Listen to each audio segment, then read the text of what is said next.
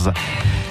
La petite page pratique du, du matin avec euh, le permis de conduire, qui est souvent un, sésame assez euh, indispensable hein, pour accéder au marché de l'emploi. On voit régulièrement permis B exigé sur les offres d'emploi, mais passer le permis, ça coûte cher. Et c'est pour ça que si vous êtes demandeur d'emploi, vous pouvez bénéficier d'un petit coup de pouce de la région Pays de la Loire à hauteur de 1600 euros.